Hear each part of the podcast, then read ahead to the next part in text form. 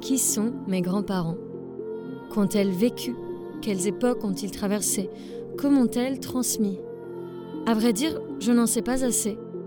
Alors, je retourne la question, et dans chaque épisode, une ou un invité viendra au micro raconter l'histoire de ses grands-parents. D'où ils viennent, ce qu'elles ont accompli, comment ils ont vécu. Et dans la multiplicité de ces histoires, j'espère retrouver des traces de mes propres grands-parents. Je crois que la plupart de nos familles ont été affectées d'une manière ou d'une autre par l'histoire coloniale et la décolonisation. Surtout lorsque nos grands-parents viennent d'en dehors de l'Hexagone. Dans ma famille, c'est pas toujours très clair, même du côté paternel qui est libanais et syrien. On n'a pas une trace visible de cette époque. Je ne sais pas vraiment en quoi la colonisation et la décolonisation ont affecté mes grands-parents. Dans d'autres familles, ça semble plus évident. Ce n'est pas pour autant que l'histoire est facile à dire, ni même facile d'accès. Dans cet épisode, c'est Valérie qui va nous parler de sa famille. Bon, déjà, je suis d'origine camerounaise, donc mes deux parents sont camerounais. Ils sont nés tous les deux au Cameroun. Moi, je suis née en France. Et euh, mes deux parents sont bamiliqués. Donc, c'est une ethnie du Cameroun. Et c'est une ethnie qui est dans l'ouest du Cameroun. Quand j'ai commencé à faire un travail sur mon arbre généalogique, j'ai euh, identifié euh, mes familles de manière assez stéréotypée, si tu veux. J'avais d'un côté, du côté de mon père, des paysans, et on va dire du côté de ma mère, plus de la bourgeoisie. Ça, c'était l'idée que je m'en faisais, et qui, avec le temps, s'est avérée être assez vraie, mais plus complexe et plus, euh, et plus riche que ça. Du côté de mon père, famille de paysans, mon père a 12 ou 13 frères et sœurs, j'ai un peu perdu le compte. Donc on est hyper nombreux. Il en reste aujourd'hui 4, je crois, sur les 13. Mon grand-père paternel s'appelait Étienne. Ma grand-mère paternelle s'appelait Marie-Louise c'est un peu difficile d'avoir les informations quant à leur naissance et quant à, au cadre dans lequel ils sont nés. Mais les informations que j'ai, qui sont une part de la vérité, je suppose, sont les suivantes. Pour mon grand-père, euh, il est né vers 1900. Voilà, donc on ne sait pas trop euh, quand est-ce qu'il est né exactement. Sachant qu'en 1895, les Allemands débarquent dans la ville dans laquelle euh, mon grand-père était, qui s'appelle Champ. Donc c'est pas très longtemps avant qu'il soit né. Euh, et, donc mon grand-père, de ce que je sais, il a euh, été euh, on va dire, éduqué par les colons, d'une certaine manière. Et donc, il a été à l'école avec eux, il a travaillé avec eux. L'expression que j'ai entendue de, pour lui, c'est que c'était le boy des colons. Alors de ça, je ne sais pas ce qui est vraiment la vérité. Voilà, c'est ce que j'ai entendu. Donc très proche avec le recul, je me rends compte que ça peut expliquer certains comportements que je retrouve chez mon père, euh, avec cette proximité avec le, français, on va dire, que j'avais du mal à comprendre. Ma grand-mère, quant à elle, pareil, j'ai pas énormément d'infos sur euh, sa famille ou ses parents en tout cas, mais elle a quand même porté 13 gamins et euh, avec un mari qui était pas hyper facile. Moi, je le qualifierais comme rustre. C'est important de remettre en contexte parce que aujourd'hui, moi, je suis en France, et on est dans un mouvement social qui fait que on a très peu de tolérance contre avec la violence de manière générale et ce qui peut être euh, dans d'autres cultures normal ou normalisé. Alors moi je considère toujours que c'est pas bon, mais euh, ouais à l'époque je pense que ma grand-mère elle a c'était pas facile quoi. Ma grand-mère est décédée il y a pas très longtemps, je crois il y a 6-7 ans, quelque chose comme ça, et mon grand-père par contre c'était il y a 20 ans.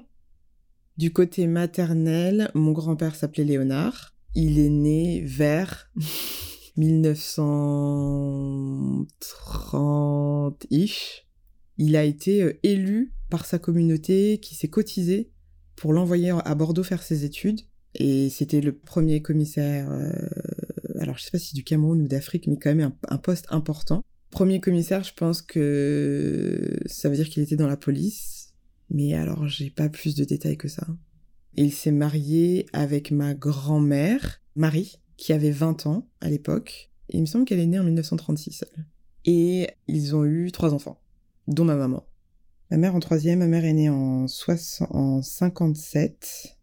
Donc le fait que mon grand-père Léonard soit élu par sa communauté, qui se cotise pour qu'il puisse aller faire ses études en France, et que ma grand-mère soit dans la politique, on est dans un univers complètement différent du côté paternel où là on est plus des paysans. Donc eux, ils ont eu accès à une vie plus confortable. Moi, de ce que je comprends, c'était plus bourgeois parce qu'on est quand même sur des hauts fonctionnaires et donc euh, ouais, plus de confort en fait.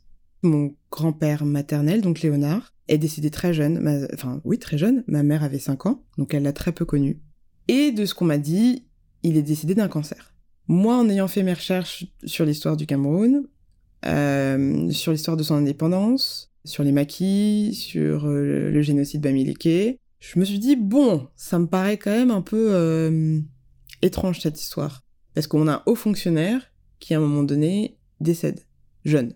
Donc pour contexte, la guerre d'indépendance du Cameroun commence en 1955 à peu près, jusqu'en 1960, où le Cameroun devient la République du Cameroun et acquiert son indépendance. Mon grand-père décède en 1962 et en fait de 60 à 62, mais même un peu après, on a eu pas mal de révoltes et de guerres toujours qui sont considérées comme civiles. Donc avec ces informations-là, moi je me suis dit que mon grand-père n'était pas mort d'un cancer, mais qu'il y avait eu quelque chose d'autre qui était sûrement lié à la politique. Et avec le temps, je me suis rendu compte que c'était encore plus mystérieux que ça. En fait, des deux côtés de, ma famille, du côté paternel comme du côté maternel, la transmission des informations est très difficile. On n'en parle pas, il y a pas mal de tabous, et moi, ma volonté, c'est de libérer la parole pour que je puisse me construire avec un maximum d'informations et ne pas reproduire des schémas qui se sont passés dans mes deux familles.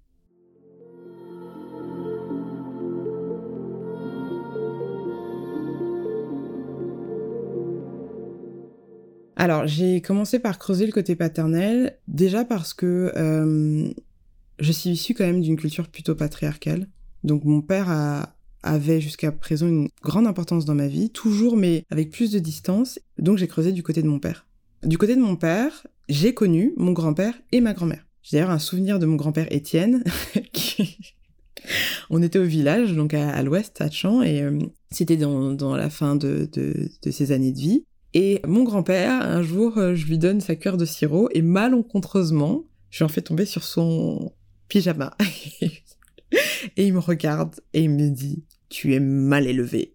Moi, ce souvenir, je le trouve euh, hyper précieux parce que, euh, parce que ça me fait rire aujourd'hui, parce que j'imagine ce vieil homme qui me dit ça aujourd'hui de haut de mes 31 ans. Mais je pense que ça m'a clairement terrifié. je sais pas quel âge j'avais, je devais avoir 10 ans, où il me dit ça alors que j'ai pas fait exprès, quoi. Et pour moi, ça illustre assez euh, la personnalité telle qu'elle a été décrite par le peu de personnes qui en ont parlé vraiment de mon grand-père, de quelqu'un d'assez euh, militaire, quoi. C'est pas, il est pas là pour blaguer. Donc si tu mets du sirop par terre, euh, c'est que t'es mal élevé finalement. Et donc en fait, oui, il a été très rapidement dans un fonctionnement militaire, donc en se rapprochant des colons d'une certaine manière. La manière dont ça s'est fait, je ne sais pas du tout, mais je sais juste que ça filait droit à la maison et que c'était ce que je considérais limite comme un environnement un peu de terreur. T'as pas envie de croiser ton père parce que parce qu'en fait t'as peur en fait de ce qui est-ce qu'il est de bonne humeur est-ce que voilà et euh, mes oncles et mes tantes qui n'en parlent pas énormément ou qui minimisent je pense l'impact que ce type de relation a eu dans leur vie et dans leur comportement eux-mêmes avec leurs propres enfants je pense qu'ils étaient terrorisés en fait et que mon grand-père était euh, violent. Donc les Allemands sont arrivés en premier en 1895, quelque chose comme ça. Et ensuite, après la Première Guerre mondiale, le Cameroun a été euh, annexé ou devenu une colonie française et anglo-saxonne. Donc là, pour mon grand-père, quand je parle du fait qu'il était proche des colons, c'était des colons français. Et il travaillait pour eux. La nature de son travail, je n'ai pas précise, mais je pense qu'il était un peu, euh, bah, c'est un homme à tout faire, quoi, finalement donc pour les Français, mais d'un point de vue militaire. D'où cette, euh, cette rigueur, qui ensuite a, été transmise à mon père, et qui maintenant, je pense, coule sur moi aussi. Mon grand-père, Étienne, en tout cas de la famille de mon père, ils ont, on a, je ne sais pas comment le dire, mais en tout cas, il y a des terres. Et ces terres, dont mon père a hérité, la manière dont elles ont, été obtenues est un peu mystérieuse ou, du, ou peut-être controversée. En gros, de ce que j'ai compris, mon grand-père, qui était du coup proche des colons, récupérait des titres de propriété, vu qu'il était proche de l'administration, etc. Et au lieu d'aller les déposer au nom des personnes dont, il avait les titres, malencontreusement, je pense qu'il écrivait son propre nom. Ce qui fait qu'il a récupéré ces terres-là. Donc, c'est une expropriation, un vol de terre, et ça, ça passe pas en fait. Donc aujourd'hui, du côté de ma famille dans ce sens-là, on a pas mal de terres, mais la manière dont elles ont été acquises est problématique. Ce qui s'est passé du coup, c'est que bah, ces terres, on les a gardées. A priori aujourd'hui, elles sont toujours euh, les nôtres. Enfin, les nôtres. Je me détache un peu de ça parce que justement, euh, le poids de ça est trop lourd à porter, je trouve, et que finalement, la terre, c'est que de la terre. Mais ça a quand même un poids. Ce qui s'est passé, c'est que quand il récupère ces terres-là, euh, les personnes qui sont euh, victimes de ça bah, jettent un sort, en fait, une malédiction, en disant donc comme tu as volé les terres, toi homme, eh ben on va punir tes femmes.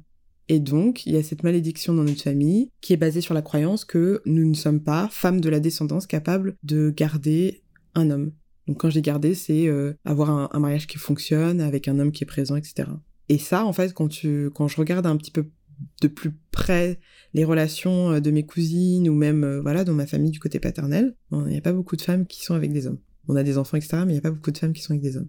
Le sort, c'est vraiment juste la parole qui est donnée, pas forcément de manière négative d'ailleurs, tu peux jeter un, sort qui est positif, mais c'est vraiment l'idée de lancer un sort sur quelqu'un. Et je pense qu'il y a plusieurs personnes, vu qu'il y a eu plusieurs expropriations, qui ont été dans cette démarche-là. Je pense également qu'il est au courant, qu'il était au courant, vu que cette information, moi, je l'ai eue d'une de mes cousines, et c'est un, si tu veux, c'est comme un espèce de, secret opaque qui est là au-dessus de la famille, mais personne n'en parle vraiment, mais on sait que c'est là, mais on y croit, mais on n'y croit pas trop, mais je pense que l'opacité, justement, et le fait qu'on n'en parle pas, fasse que ça rend dans la vraie vie du, du, du tous les jours, cette malédiction réelle.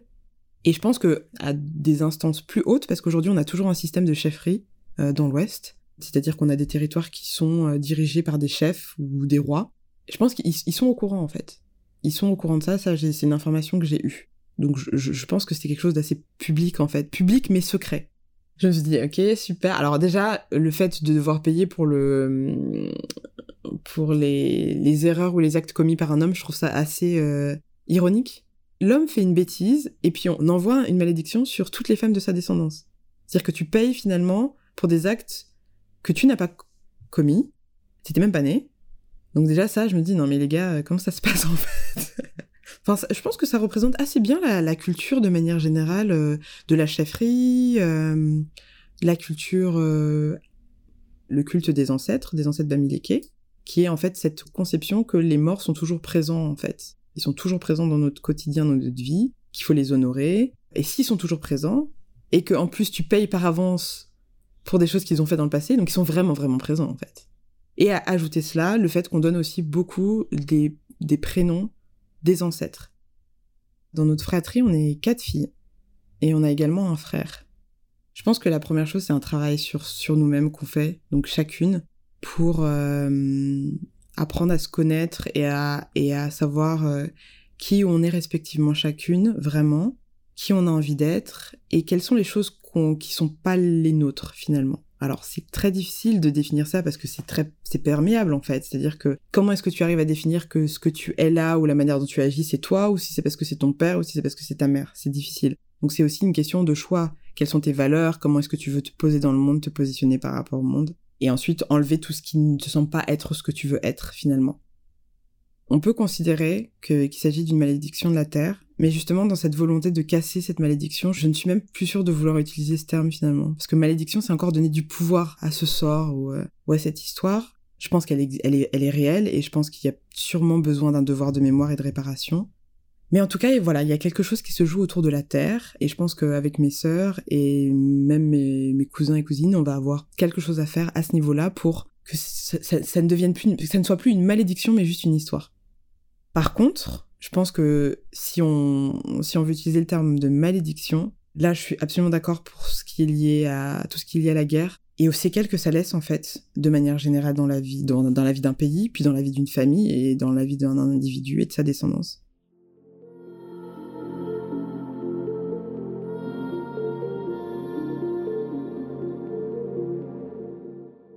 Pour recontextualiser un petit peu la chose, le Cameroun devient indépendant en 1960, mais il y a eu quand même une répression sévère des partis euh, nationalistes qui voulaient cette indépendance-là et qui ont été opprimés par le pouvoir en place français. Et pour survivre et en tout cas continuer à être dans cette résistance sont allés se cacher dans les forêts, dans les maquis. Et on les appelait les maquisards en fait. De ce que j'ai compris de cette, cette, époque en me renseignant, en lisant des bouquins dessus, c'est que c'était des années de terreur en fait pour ces populations, donc les Bamileke aussi, les Bassa, qui avaient euh, une volonté d'indépendance et de dire aux colons, ah, les gars, salut quoi, ou on n'en veut pas de votre président que vous nous proposez là. Et après, avec, avec l'étude que j'ai pu faire sur euh, les traumatismes, sur euh, l'impact que peut avoir une guerre, une révolution, un attentat, une catastrophe climatique sur la psyché collective et individuelle, ouais, je pense que c'était clairement des années de terreur, quoi, vraiment.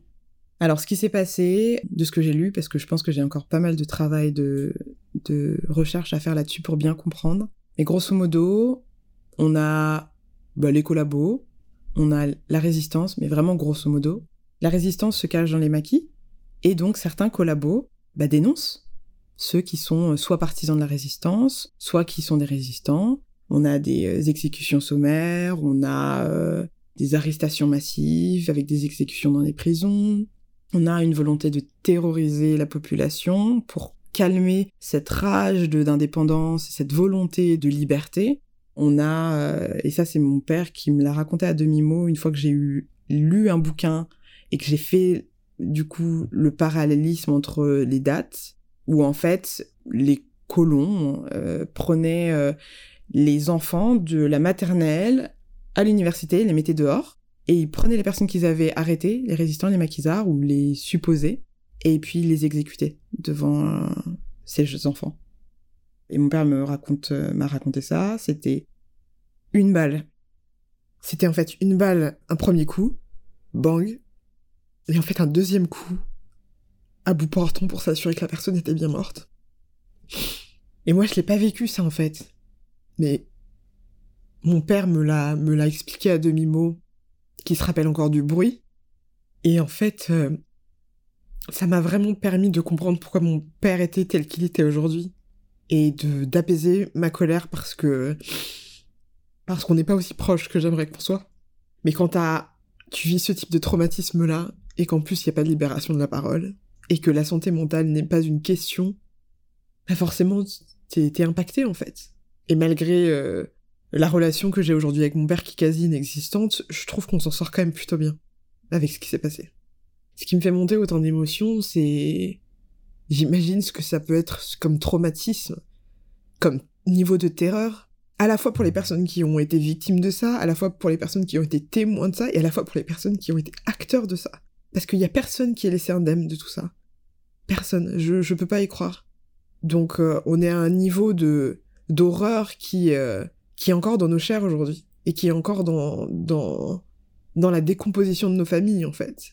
Il y a beaucoup d'absence, il y a beaucoup de de silence, il y a beaucoup de souffrance et pour moi une partie est liée à cette histoire coloniale, à cette histoire euh, de décolonisation, à tout ça en fait, beaucoup. C'est une une croyance très profonde que j'ai. C'est pour ça que ça m'aime autant parce que je sais que oui, ça s'est passé il y a un, bout de temps que j'étais pas présente, mais ça m'impacte encore dans ma vie aujourd'hui. Et si je ne travaille pas dessus, ça peut impacter ma vie future.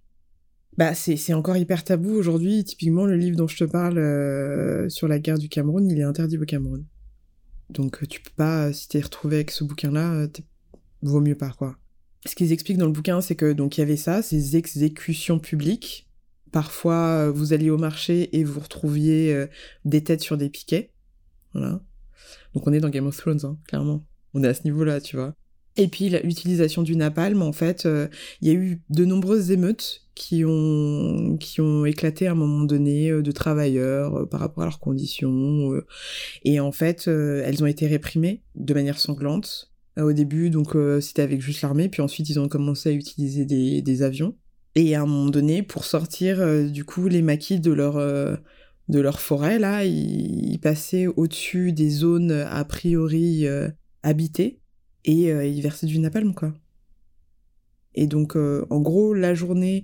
Alors, j'ai pas trop d'informations sur comment ça se passait la journée, à part peut-être ces exécutions-là, mais en tout cas, le soir, les gens allaient se planquer dans les champs, parce qu'en fait, il y avait ces fameux raids qui étaient ciblés, en fait. C'est de la dénonciation. C'était euh, ah oui, je crois que lui, sa famille, ou quelqu'un t'a saoulé à un moment donné, puis tu vas le dénoncer, quoi. Et puis on vient, on vient chez toi, et puis on vous ramasse. Donc, euh, donc oui, ils allaient, euh, en tout cas du côté paternel, ils allaient dormir parfois dans les champs pour se protéger. Mais tu vois, c'est les mêmes choses que vivent aujourd'hui beaucoup de populations qui sont dans une terreur de guerre, en fait, où tu t'as les avions qui passent au-dessus, t'as des bombardements en permanence. Enfin, je... ce que ça fait dans ton corps, même, ne serait-ce que ça, et ce que ça fait sur ton ADN, c'est hyper puissant, en fait. Ça t'impacte à vie. À vie. Alors, je sais que ma famille, du côté paternel, du coup, allait euh, se cacher dans les champs. C'est difficile pour moi de me rappeler qui me l'a dit. Par contre, j'ai une information plus précise sur le napalm. Où en fait, mon oncle, donc un des frères de mon père, Dieudonné, qui est aujourd'hui décédé, il y avait un, quartier à Douala, donc qui est la capitale économique du Cameroun, où à un moment donné, il y a eu euh, alors je crois que c'était du napalm, hein, mais ils ont euh, bombardé euh, un quartier qui était a priori habité par beaucoup de Bamileke et de Bassa. Et lui, en fait, il a, il s'en est sorti in extremis, en courant et en sortant en fait de l'espace où, où ça a été balancé. Et puis il, il a survécu comme ça. Et ça, c'est ma tante, donc sa sœur, qui me l'a raconté.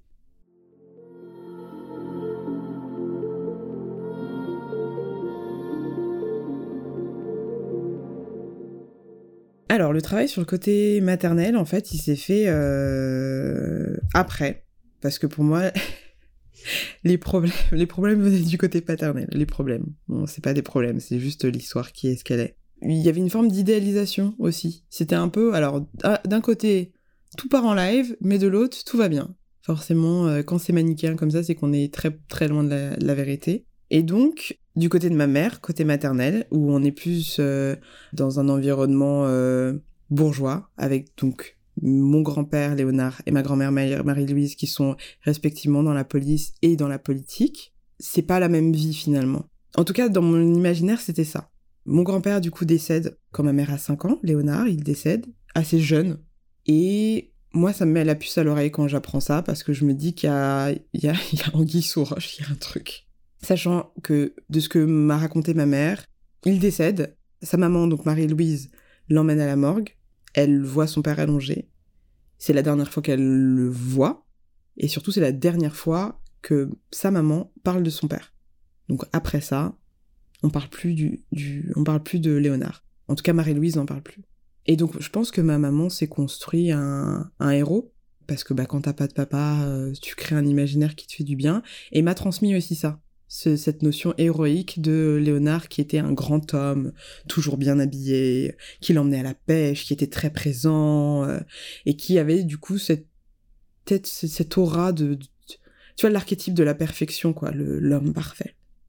Et c'est que récemment, en fait, que je me suis rendu compte que euh, si personne n'est parfait, du coup, l'histoire est plus euh, profonde que ça. Donc, Léonard, euh, a priori, n'est pas mort du cancer, mais il a été assassiné. Moi, ma théorie, c'est que c'était politique.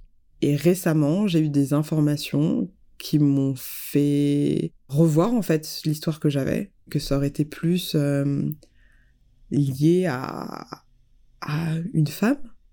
Et en fait, que le Léonard que je pensais super droit et l'homme idéal, bah, en fait, c'était euh, un homme. Et donc bah, il avait euh, ses, bah, ses, ses, qualités, mais ses défauts aussi, ou en tout cas ses comportements euh, louables et ceux qui l'étaient moins. Donc pas si présent que ça, finalement. Beaucoup euh, à l'extérieur. Donc avec ma grand-mère Marie-Louise qui était seule finalement. Et a priori, il plaisait beaucoup aux femmes. D'où cette mort tragique qui aurait été... alors je sais pas si c'est une substance qui a été mise dans sa nourriture, dans son verre, je sais pas du tout. Mais en tout cas, il en est décédé. Et euh, ça, je l'ai appris il y a pas très longtemps. Quand je te dis que les gens, on libère pas la parole, c'est-à-dire que tu peux avoir des gens à côté de toi qui ont ton histoire, et en fait, ils vont te la dire que là, euh, ah mais en fait, voilà ce qui s'est vraiment vraiment passé. C'est-à-dire que c'est même pas ma mère, c'est une tante qui m'en a parlé. Je pense que je, peux, je pourrais jamais être sûre. Je pourrais jamais être sûre. C'est-à-dire que de toute manière, de, de fait, euh, les humains, ne serait-ce que le fonctionnement de notre mémoire, elle est altérée. De toute manière, à partir du moment où tu vas raconter un souvenir, tu l'altères. Donc, j'aurai jamais totalement la vérité maintenant je peux m'en rapprocher et, et après de, des suppositions que j'en faisais et des dires de, de cette tante-là dont la, la mère était très proche de ma grand-mère Marie-Louise, ça, ça, a plus de sens. Et avec le travail d'introspection que je fais moi personnellement et que mes sœurs font également, où on a des patterns qui se répètent, et en fait on voit que bah les patterns commencent parfois plus haut qu'on pensait.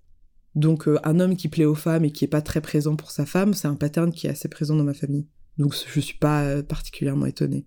Là où je me dis que ça va loin, c'est que ça aurait pu être la cause de son décès et qu'il y aurait eu un complot. En fait, c'est des rivalités entre gars euh, pour une meuf, quoi.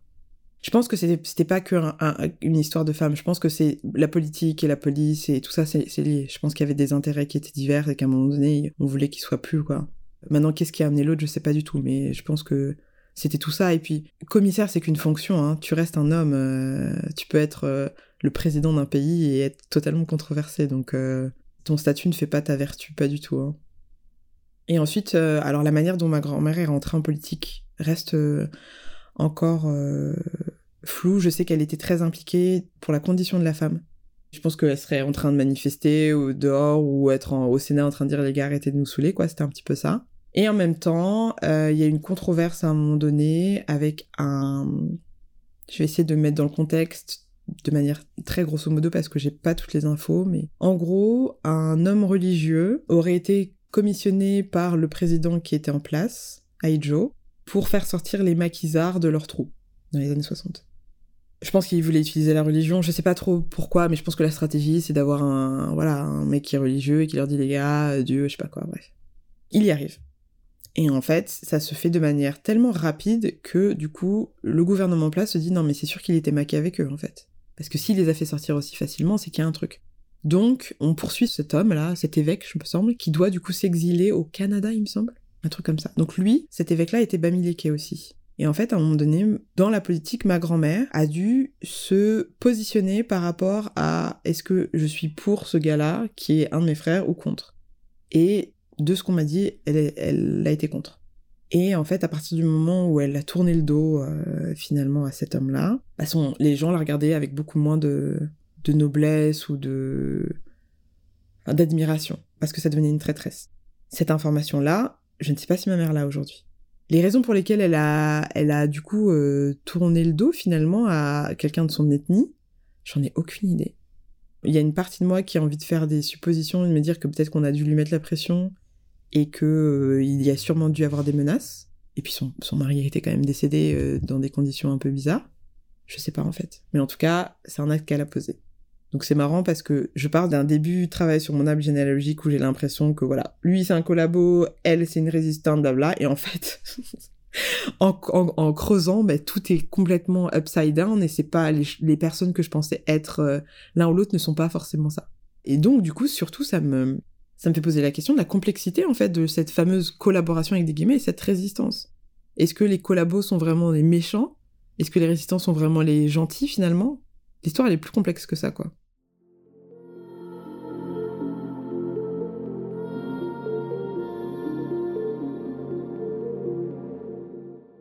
En fait, la notion de malédiction pour euh, qu'il y a la guerre, c'est vraiment l'idée du traumatisme en fait qui se passe d'une génération à une autre, ou même juste au sein d'une communauté, et qui le traumatisme, il existe aussi parce qu'il y a beaucoup de honte, de culpabilité et de silence. Il y a, énormément en fait d'éléments historiques qui viennent à chaque fois renforcer ce silence, parce que parfois ça fait juste trop mal en fait de parler.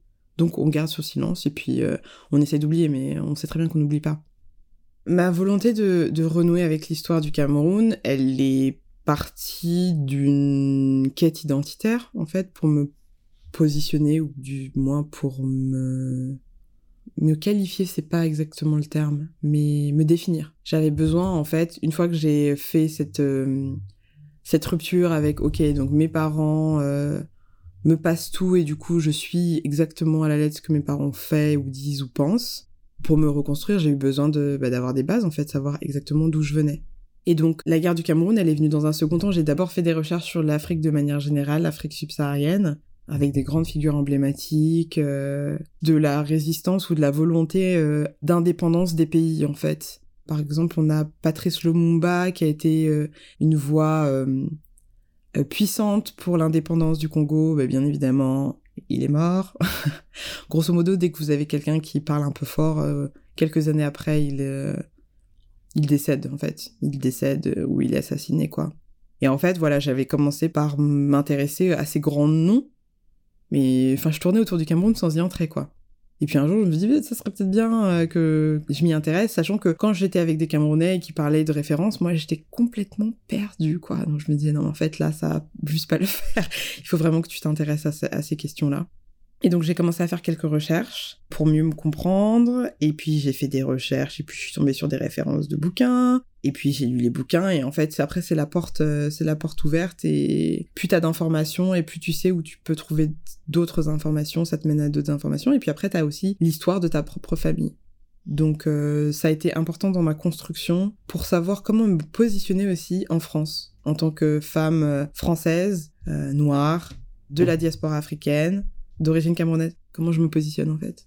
Parce que j'avais énormément de, de personnes qui me disaient que j'étais pas assez africaine, pas assez noire, une bounty, donc euh, noire à l'extérieur, blanche à l'intérieur. Donc ça me posait des vraies problématiques d'identité parce que ça me blessait énormément. Parce que quand j'allais à l'école dans mon, dans mon lycée ou mon collège privé catho, euh, j'étais qu'avec des caucasiens. Donc euh, j'étais clairement noire. Hein. Mais quand j'étais avec mes amis je mets des guillemets, avec mes connaissances africaines, bah, j'étais blanche. Donc, c'est un peu cette position de, de métisse, quoi. Alors que dans le sens pur du terme métis, je le suis pas, alors que si je suis métisse, mais on l'est tous finalement, d'une certaine manière. Et donc ouais, c'était juste aussi pour m'asseoir dans mon identité et me dire en fait je suis africaine et mon identité c'est moi qui la définis, c'est pas toi. Si tu définis mon identité ou si tu as un souci avec mon identité, c'est que tu as un souci avec ta propre identité. Et que tu l'as pas creusé et que voilà quoi.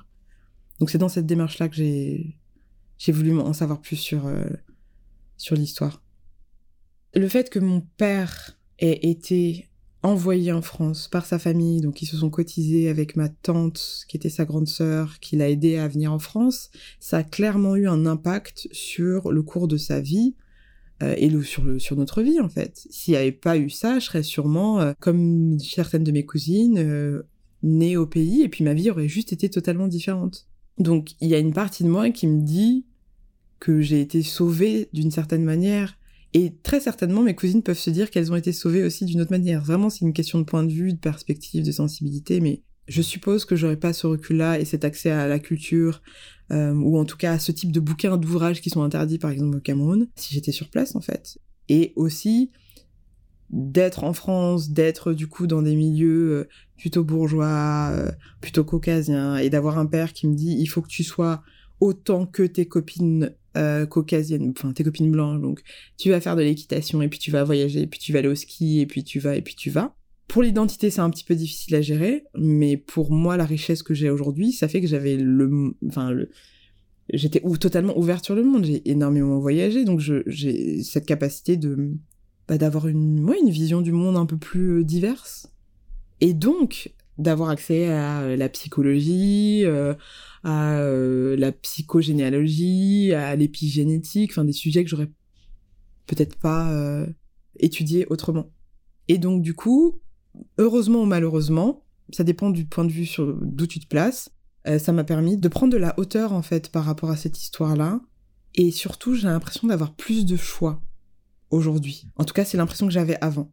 Jusqu'à ce que je comprenne que le choix, en fait, n'est pas forcément lié à l'endroit où tu es sur Terre, mais c'est plus une question de mindset, en fait. Mais pour comprendre que le choix est une question de mindset, il faut quand même avoir accès à, ces informations-là à un moment donné et se rendre compte. Pour ce qui est de d'avoir une euh, comment dire une idée ou des informations liées au Cameroun précolonial, c'est possible d'avoir des informations. Je pense qu'il y en a qui circulent, mais est-ce que c'est facile? Bah de moins en moins. En fait, c'est une question de transmission aussi. Dans ma chambre, par exemple, euh, il y a une de mes tantes qui m'a envoyé une photo d'un chef avec deux de ses sujets.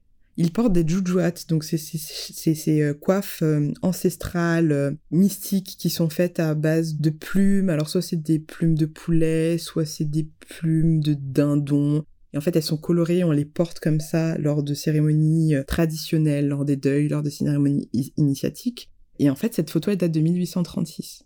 Voilà.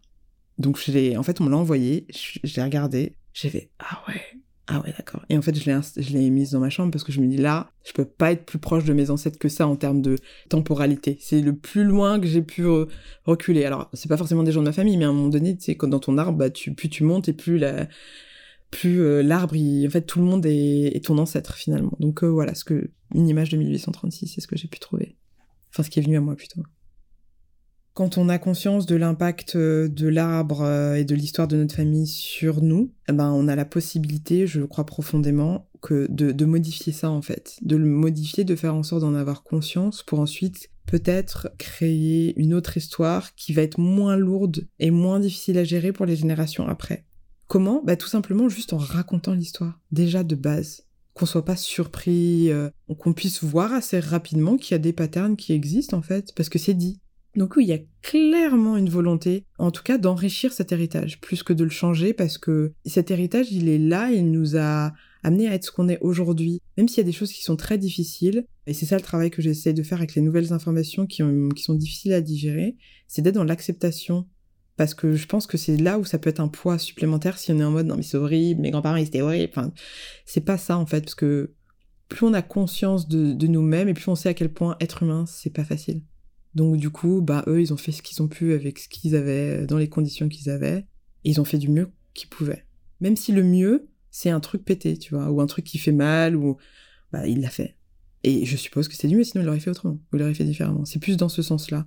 Et être dans en paix avec ça pour ensuite, ok, ils ont fait du mieux qu'ils pouvaient, mais je pense qu'il y a moyen de faire autrement en fait. Et surtout d'enrayer des cycles que moi je trouve pas sains et que j'ai pas envie de de transmettre notamment euh, cette famille qui est disloquée en fait. Donc voilà, oui, il y a une volonté d'enrichir cet héritage et de le, et de le personnaliser. si on parle de transmission, ce que mes, mes grands-parents des deux côtés m'ont transmis, je pense que du côté paternel, mais en fait du côté maternel également, ce, ce, ce sens du travail. C'est que j'ai une famille quand même de travailleurs, de débrouillards, de commerçants, de j'ai envie de dire même de do it yourself, quoi. Tu vois, tu trouves une solution, t'as des business, tu jongles. C'est, je pense d'ailleurs que c'est pas que lié à notre famille ou même notre ethnie. Je pense que c'est, pour moi, c'est une caractéristique que je vois purement africaine aussi. Quand on regarde l'économie africaine, bah c'est beaucoup de petits business en fait. C'est beaucoup d'une économie qu'on peut considérer ici euh, en Occident comme une économie euh, souterraine ou voilà, c'est des termes qu'on employerait. Enfin, chacun a plein de petits business en fait. Et c'est comme ça que ça fonctionne. Et moi, je trouve que c'est une valeur incroyable parce que ça apprend à, toujours trouver des solutions et puis à être toujours dans une forme d'entrepreneuriat. Et une autre valeur, je pense, bah, je pense c'est l'amour aussi. Hein avec toute la complexité qu'est l'amour, c'est-à-dire que même si euh, j'ai un grand-père un peu rural, un peu russe, euh, qui a des, relations compliquées, euh, qui est pas cool avec ses parents, enfin moi je, c'est peut-être c'est peut-être une image utopique, mais je pense que il y a beaucoup d'amour, beaucoup de souffrance et beaucoup d'amour, et, une difficulté à exprimer cet amour. Et quand tu reçois de l'amour d'une manière violente, bah tu la passes. Tout le monde ne, ne le fait pas, hein, mais le schéma quand même. si c'est ça que t'as connu, en fait, c'est comme ça que tu passes la chose. Donc il y a quand même cette notion de famille malgré tout ça. Malgré euh, les relations qui sont complexes, malgré euh, le fait, euh, là aujourd'hui, que moi je parle plus à mon père, il y a énormément d'amour. Énormément, énormément. Le travail que qu'on fait sur notre arbre généalogique, je pense que c'est vraiment un travail, c'est de l'amour en fait. C'est c'est l'expression même de l'amour parce que c'est l'amour pour moi-même déjà, pour apprendre à m'accepter et accepter mon passé et être ok avec ça. Et puis c'est l'amour de ma famille. Je serais je serais pas là s'ils n'avaient pas été là. Si tout ça ne s'était pas passé exactement comme ça, je serais pas derrière ce micro là. Donc oui oui, c'est un acte d'amour et c'est un acte d'amour aussi pour le futur, pour pouvoir raconter une histoire, une vraie histoire à mes enfants et à mes neveux et nièces. Une dernière chose que, que j'ai envie de dire ou de partager, c'est que c'est, pour moi, je trouve que c'est fondamental, en fait, de connaître son histoire même si elle est difficile, c'est fondamental parce que souvent on est on est enfermé, bon c'est ma croyance, on est enfermé dans des dans des cycles et dans des répétitions qui qui sont pénibles souvent parce que quand c'est des trucs positifs à la limite bon, mais quand c'est des choses pénibles et qu'on se rend compte qu'on n'a pas la vie qu'on veut, parfois il y a des réponses dans notre arbre. Et ça permet aussi juste de savoir qui on est. Je trouve ça pour moi si c'est pas une démission de la vie, bah je, je vois pas trop le but en fait d'être en vie en vrai. Bon, il y a, y a d'autres choses, hein, mais ça c'est une partie qui est fondamentale donc même s'il y a beaucoup d'émotions et de douleurs, qu'on le veuille ou non, cette histoire elle est en nous, quoi. Donc autant savoir euh, ce qui est en nous.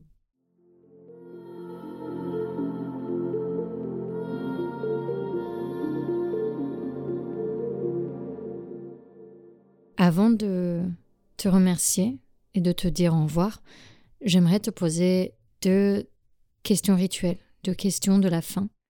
La première parce que ce podcast s'appelle Passer recomposé je voulais te demander si tu as l'impression d'avoir tout dit, d'avoir dit toute la vérité avec moi. Est-ce qu'il y a des parties de ton histoire que tu caches, soit maintenant, soit d'habitude, quand tu la racontes? Je pense que oui, c'est passé recomposé. Je pense que je ne donne pas toute l'information et pas toute la vérité. D'une part parce que je la connais pas totalement, et d'une autre part parce qu'il y a d'autres choses que je suis en train de digérer encore. C'est mon histoire, donc elle est mienne, c'est certain, mais c'est l'histoire d'autres personnes. Et déjà, je, comment je me positionne par rapport à tout ce que j'ai dit? Bon bah, je l'ai dit quoi, et euh, j'ai quand même une volonté de ne un maximum de me détacher de ce que pensent les gens. Parce que le silence, je, pense pas que ce soit une bonne chose pour personne, même si ça fait mal d'entendre la vérité. Oui, je pense que c'est recomposé, oui. Et, euh, et c'est ok, de toute façon, personne n'a vraiment la vérité. Personne. Et la deuxième question que j'aimerais te poser, c'est si tu avais un grand pouvoir, une baguette magique, si tu avais la possibilité de changer quelque chose dans l'histoire de tes grands-parents, dans leur vie, est-ce que tu changerais quelque chose? Je pense que je changerais rien parce qu'en fait, euh, je serais pas là où j'en suis aujourd'hui s'il n'y avait pas eu tout ça. C'est-à-dire que hum, c'est la vie en fait. Là, on est vraiment dans la vie avec le grand V. Qu'est-ce que c'est que d'être humain? Et chacune des histoires qui sont racontées de grands-parents, de familles, c'est ça la vie aussi. Et, ces vies-là, elles ont compté, elles ont marqué l'histoire et elles ont fait aujourd'hui que les personnes qui sont présentes là sont présentes là aujourd'hui. Et qu'elles ont aussi leur part de travail à faire si elles sont conscientes pour peut-être modifier cette vie-là pour que ça soit plus en paix ou plus dans l'amour ou une expression différente de l'amour ou plus en adéquation avec qui elles veulent être. Donc non, je pense que je changerai rien, même s'il y a des choses qui sont très très difficiles et horribles, parce que je j'essaye un maximum de, de, faire confiance à la vie de me dire ok il y a, il y a des messages derrière tout ça et il y a quelque chose à dénouer, il y a quelque chose à comprendre, il y a peut-être quelque chose à guérir et que on vit nos vies pour nous, mais on les vit pas que pour nous. On les vit pour les gens qui étaient avant nous et on les vit pour les gens qui vont arriver après, tu vois. Pour moi, dénouer, c'est mettre en lumière, c'est clarifier, même si c'est difficile quand on, a, quand on sait qu'il n'y a pas de vérité qui existe. Dénouer, c'est libérer aussi. Donc non, on changerait rien, même si c'est dur.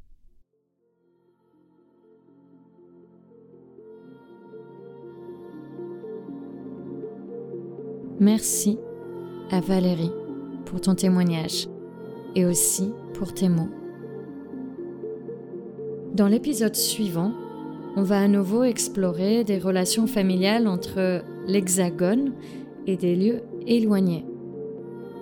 Ce sera Lauriane au micro qui nous parlera de ses deux grands-mères et aussi de métissage. Merci à vous, auditeuristes, qui sont la raison pour laquelle Passé Recomposé existe. Pour ne rater aucun épisode, n'oubliez pas de vous abonner sur votre plateforme d'écoute préférée et de nous suivre sur Instagram et Twitter. Vous pouvez aussi soutenir Passer au Composé via le Tipeee. Chaque euro peut aider d'une manière ou d'une autre. Un grand merci à Laura Bois du podcast Môme pour le montage. Laura est une personne à suivre, elle fait de belles choses. Merci pour votre écoute et à bientôt.